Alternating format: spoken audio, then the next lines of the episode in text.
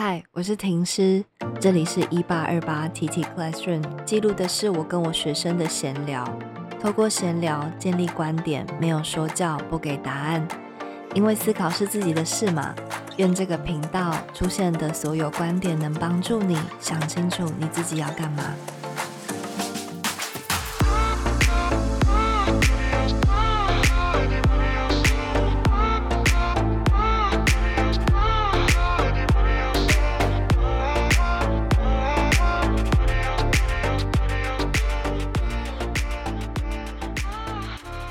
好，这是第十四集。我们这一集一样是来聊《苍鹭与少年》，然后我们今天要谈的主题叫做中二病。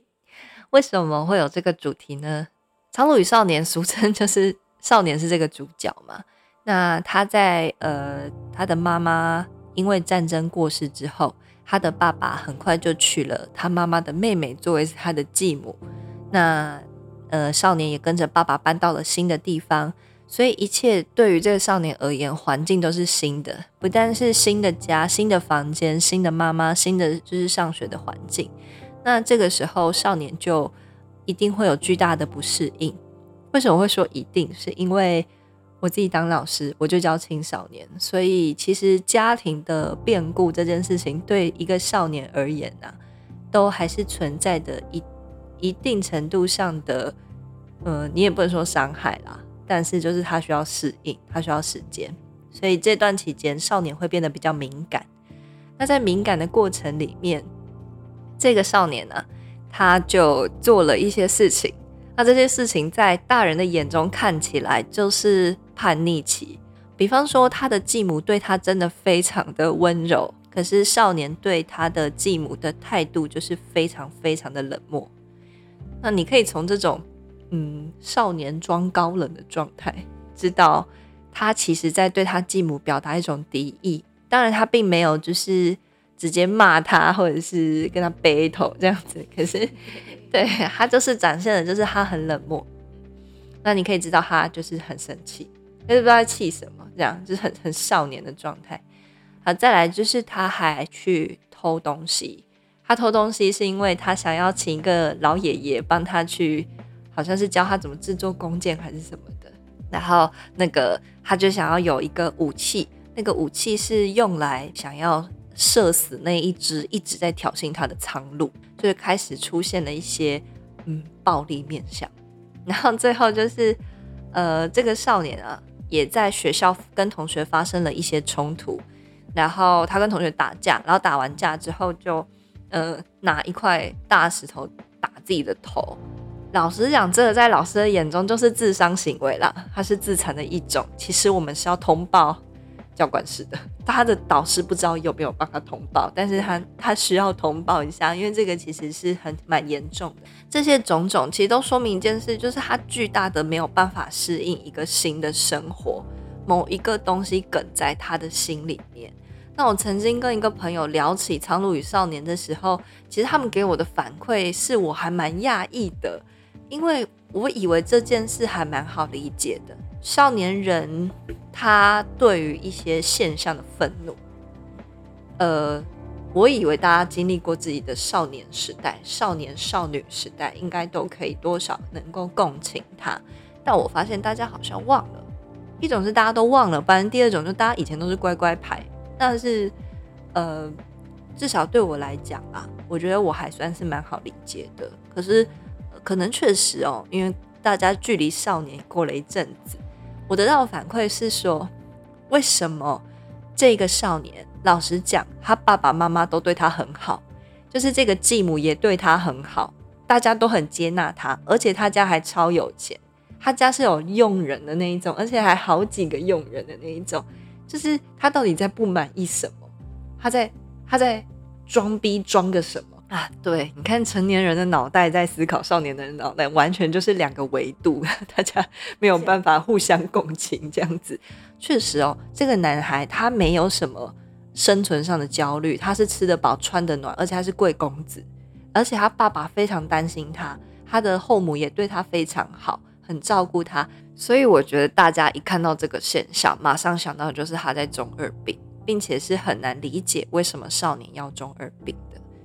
但其实，呃，如果你真的看完《苍鹭与少年》，以及你回想他每一次露出有孩子的样子的时候，他都是在想念他的妈妈，而且他都是觉得，呃，他没有拯救他的妈妈，他一直很想要救他的妈妈，他觉得是他自己的问题。你就可以稍微感受得到少年人叛逆背后的那一份柔软，通常都是，呃，他不只对现象生气，他对自己更生气，所以他还没有自我和解，也就是他的状态就会比较难以被大人理解这样子。那也确实哈，呃，少年也因为他的这一些冷酷，伤害了他的继母。那我觉得啊，嗯。宫崎骏说：“这一部这一部卡通，他是想要做给呃正值青春期的孙子。然后我都心里在想说，你做成这样，就是你的孙子是开始顶嘴了吗？就是 你是想要让他反思什么东西？这是我我个人很很三八在好奇的啦。可是这都会帮助我回想起我自己的中二时的状态。那我也想说。”透过我们分享自己的中二，那个中二有点就是你第一次感觉到这个世界是令你失望的，然后，嗯，你可能产生出的一些行为模式，然后你的行为模式是带刺的，是会伤害到人的。我觉得这个就是呃，人们在进入中二的一个状态，嗯。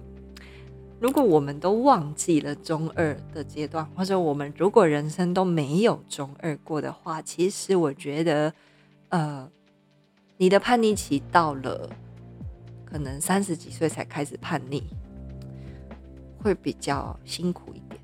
呃，真的有这样的人哦，对，就是三十几岁、四十几、五十几岁都可以叛逆哦，就是。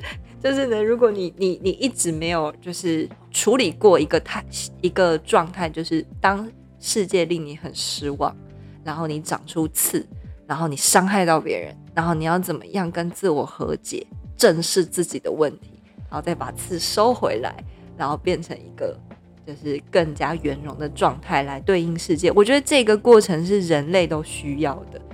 那最好它长在你青少年的阶段里面。呃，会是一个我觉得挺挺不错的自我认识和自我认同的一个阶段，也刚好少年那个阶段里面，大脑都在 run 这件事情，嗯，所以啊，我今天就是想要问彩燕有没有就是类似像是这种微微中二的时期，不过我知道啦，呃，邱彩燕是一个好孩子。所以呢，我就想说，我的学生里面，我应该找那个最坏的过来讲这个题目。可是因为，呃，我是找彩燕跟我聊《苍鹭与少年》，可我觉得也没关系，因为呢，有一些人哦，他的事迹太坏，他有时候也不想要讲。所以我觉得，对，找你这种呃擦边球的，坏也没到很坏的，我觉得可能是最合适的。最合适给儿童听的啦。哦，儿童普遍普遍级的普遍。对对对，我今天把他邀请到的是普遍级版本的叛逆，普遍级的中二。下次来请一个限制级的。哦，有哦，我们有很多这样子的的的名单是不少。我真的不敢，这个我频道播不出去，我要勾选那个十八岁以上才可以聆听。所以我想说，嗯。透过我们分享我们自己的中二的阶段，让大家可以连接到那个少年时候的自己，然后也就可以真的理解宫崎骏的电影里面，就是这个男主角这个少年呐，他到底怎么，他为什么要这样？其实我们静下心来想，他是可以被理解的。那我觉得这就是为什么我想做这一集的一个原因。那我想就直接来问彩燕了。嗯，你有没有？你从哪个时期开始有觉得感觉到自己是蛮中二的？然后以及你你大概做了什么事情？我觉得我最最中二的时候是我国中时期的时候，我是最中二的。嗯，怎么说？我国中的时候会有，就是好几个小团体，就是小圈子啊，大家应该都懂。这些小团体有时候会融合成一个大团体，但他们有时候发起争执的时候，又会分散成好几个小团体，然后就开始现实互呛，就是那 IG 现实，呃，国中一定都会打很多字在那边互呛。小作文对，对对对对，你也有发文呛人吗？有我也有发文呛人，超我那时候，你知道你知道那个你知道那个现实现实，你不对，你知道那个臭台妹，你敢发文干你知道人，你也会做这种事哦？国中，国中，是被同才给就是带起来的，对对对对对就你不这样做，好像融入不了。对对对对对，然后然后然后你现在回去看那那个不是现实都会有回顾吗？嗯，然后你回去看的时候觉得好吃哦，到底在干嘛、干嘛发这种文呐、哦，天哪！我那时候怎么敢这样发？他看起来很羞耻哎、我那然后我就不敢看了，这都是成长的轨真迹。真的。然后然后后来到我也不知道为什么国三的时候就突然不想融入整个班级的那种群体跟氛围，然后我就开始超中二，就跟那个小男孩一样，就是在这边装高冷。你看有时候那个呃上课前不是有一些可能比较特别要换教室的课，然后班长就会带整班带队去换教室，然后我都会在上课前的那个十分钟的下课，先去找那堂课的老师聊天，然后然后就跟着他直接一起去那个教室，然后然后那个我那时候就觉得哦，我超级就是很独特。你看你们，你还没还要代班，我自己就可以。很成熟，没特别成熟。然后我还想，哦，怎么那么怎么那么感觉很笨啊？那感觉，可能人家根本就懒得鸟你。这是蛮中二的。没错，我很好奇，你有就是回想起这段，除了羞耻之外，现在的你可以理解那时候为什么你要这样吗？就是你是对什么东西失望吗？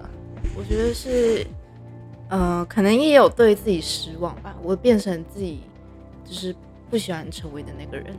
哦，嗯，也就是说，我有听出来是你自己也是不想要那样的。对，其实我觉得这可以理解，像真人可能这个少年呢，他名字叫真人嘛，嗯那可能他也不想要这么高冷，可是大家可能很难理解，会觉得你不想要高冷，那你就不要高冷啊。可是他好像会做不到，就是他高冷的时候，就是有点装作他不在意这个世界，他嗯关闭了接受这个世界的，就是接受世界传来传递给自己的讯息，他把它屏蔽掉了。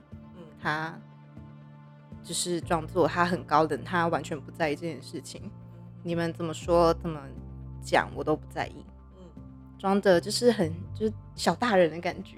嗯嗯嗯嗯嗯，我觉得这种小大人的状态啊，如果是出现在一个合适的年纪，那确实可以说明叫成熟。可是如果是出现在一个太小的年纪，呃，你说他中二，可能有一点点就是太讽刺了啦。但我觉得，呃，他会进入到这个状态，一定是某一件事情他是很受伤的，然后他有一点点在伪装这个受伤，也就是那个呃，他的妈妈的离开啊，然后他看到他爸爸的作为，他会觉得说，为什么你们每一个人都可以这么快的忘掉妈妈？你们每个人为什么都可以这么快的投入到新的生活？是不是大家都不再想念？嗯大家都可以往前走。就我觉得他有一点点故意是不跟他的后母产生关系。我觉得他的最大的原因就是他想要当这个家唯一一个还在怀念他妈妈的人，因为他觉得大家都没有在怀念他的妈妈。嗯，我觉得他对这件事情很生气，他觉得他至少要当那一个还在想念他妈妈的人。其实也说明他没有办法接受他妈妈已经离开的这件事，但是他又觉得他爸爸有点太快接受他妈妈的离开了。所以我觉得你回顾到这个少年的心，其实就是真的是，我觉得真的是很柔软。刚才因为分享有点像是说，嗯，也许你进入到那个小大人的状态，我觉得没有不好啦，就是当时你是这样想的，可是那种感觉有点是，你不喜欢同学之间八卦来八卦去的这个环境，你也不喜欢那样的自己，可是，呃，说真的，当时的你是没有能力跟这个环境相处的。就是你，你只能透过把自己关起来来说，我跟你们不同，就是划清一个界限，而不是跟这件事情和平共处。所以其实，就算你去找老师，那个状态可能也有一点点的孤独，就是你不想跟他们一样，可是你又没有办法真的表达你在想什么。然后在那个状态里面，你只好先把大家都推开，先让你自己一个人。那我觉得。这个是很真实的，人会有这样子的一个防御机制。可是我观察你到了高中就完全不会这样，因为其实大家还是有人很喜欢碎嘴别人啊，因为这还是到高中还是会有这些事件的啦，包含 I G 上骂人啊，高中还是有人很喜欢啦。我跟你讲，大学还也一样，就是对啊，便利贴，它现在又多了一个便利贴功能。便利贴就是专门用来就是对呛的，你知道吗？就 是我在想，就是因为我很喜欢看战争片，然后那个喜欢看学生战争片，不是我不喜欢，因为我觉得他们根本没经历过战争，就是战争都会透过那个媒体之间互相放话去呛对方，就比方说，呃，现在那个以色列跟哈马斯在就是作战当中，他会放话。给媒体透过媒体传达资讯给哈马斯，那哈马斯一样也放话给媒体，媒体在传达给以色列，他们两个是不沟通的，他们透过媒体在沟通，就是你不觉得很像便利贴吗？我们彼此不沟通，我们用便利贴宣战，我就觉得，哎，那人类的战争可真有一些共同性，这样子，真有意思。对，所以我觉得，呃。你国中的时候，你是没有办法跟这件事情共处的。可是高中的你，至少我观察你是可以的啦。就是班上还是有这些人，可是你就知道这些人就不会成为你的朋友。然后加上呃，可能班级里也有一些不这么做的人，你们就会聚在一起成为朋友。那我觉得，呃，我好像一次也没有听你讲过说那个人为什么要这样发文讲什么什么的。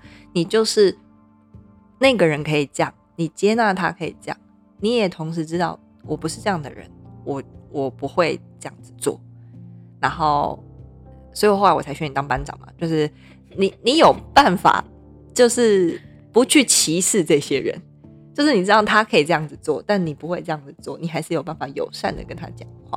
所以我就觉得，呃，某种程度上，高中的你就具备跟这一种你不喜欢的特质的人相处的能力。就是你之前有讲过一个承包理论，他你多说点承包理论，因为我忘，我经常有很多理论，你忘记承包理论？你是说我的交友的？我懂你要讲的，我想起来了啦。嗯嗯，本人曾经呢讲发表过一个 学术论文，叫做城堡理论。就是我觉得我那时候想要跟你们讲的，好像是我现我不与任何一个人为敌，我跟每一个人都是可以当朋友的。可是不代表我跟每一个人都是好朋友，嗯嗯嗯。然后这个城堡理论就是被我丢出城墙外的，绝对就是他冒犯过我的人。那你就这辈子再也别想跟我当朋友，这样。但大部分的人都是在城墙里面的人，就是没有伤害过我的，我我我我不需要一直跟人交恶。那在城堡里面。谁可以被我邀请到我的这个我的那个卧室里面跟我进行密谈的人，就是一定人数不多嘛。毕竟卧室能够站的人也不多。这样，那那这一些人就会是我的很亲密的朋友。那有时候我想自己一个的人的时候，我也会请他们出去。可是他们还是在我的友善范围内的。然后，如果我用这种呃态度跟思考来对应我的人际关系的话。其实就会发现，呃，所有跟我价值观不相符的人，我没有那么认同他在想的东西，那可能他跟我聊的东西也不同，可是我不会这么样的排斥他。嗯，我尊重。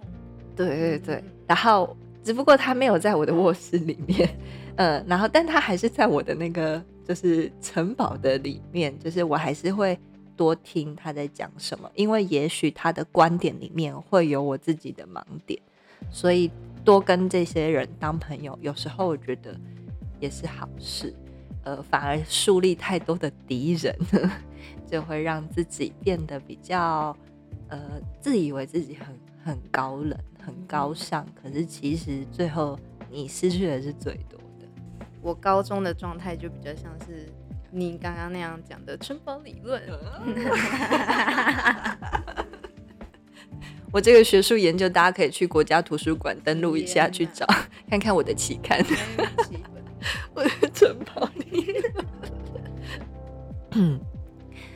我想我们每一个人都经历过中二啦。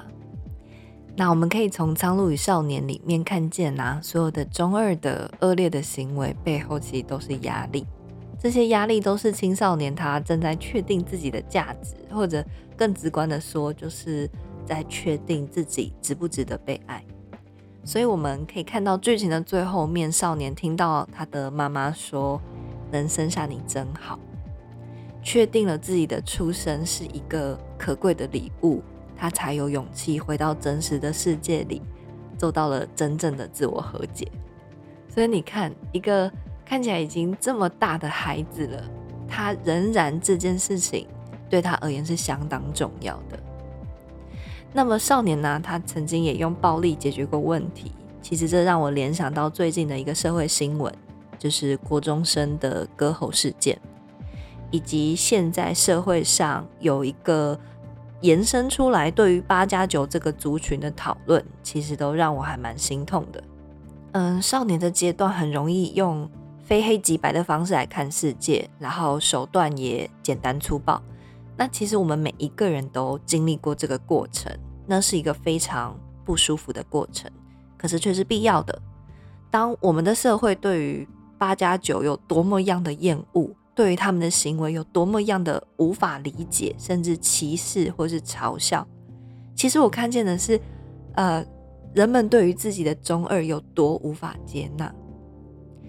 那协助少年变成熟是我的工作，那我同时也是八加九的老师，我明白他们今天成为如此，确实有许多逼不得已。呃，十一到十六岁的孩子。他正在长出抽象思考力，这是科学都可以佐证的。这段期间，他们需要更被精致的引导以及理解，才能帮助他们把抽象思考力建立在合适的地方。然而，我可以看见哦，说一句真实的啦，八加九从小的生活环境里面呢，往往呢不一定有。能够好好引导他们的大人存在，除了他们自己的情绪是无法被好好照顾之外，就连生存还有安全都需要从小靠自己来守护。这是我观察到的现象。那所以，当我们缺乏对于八加九的认识，嗯，缺乏对于中二病的青少年的认识，嗯，就还蛮容易受到媒体的渲染。然后产生恐惧，使我们对这一群人会树立起高墙。那其实最后他们带来的反扑会是相当激烈的。以哈战争不就证明了这件事情了吗？所以这一集，嗯，这实际上是大家能够回想起自己的中二的时刻，接纳自己，才有办法理解现在的少年人。有了理解，才会有沟通的空间以及变好的可能。我在这边真的是为逝去的杨同学的，也是非常年轻宝贵的生命感到相当惋惜。我更可以同理他家人的那种愤慨，但同时也想提醒大家，呃，我们必须随时检视自己当前的想法是来自于媒体的渲染，还是清醒的独立思考。这一题就留给大家自己去想想了。我们下课。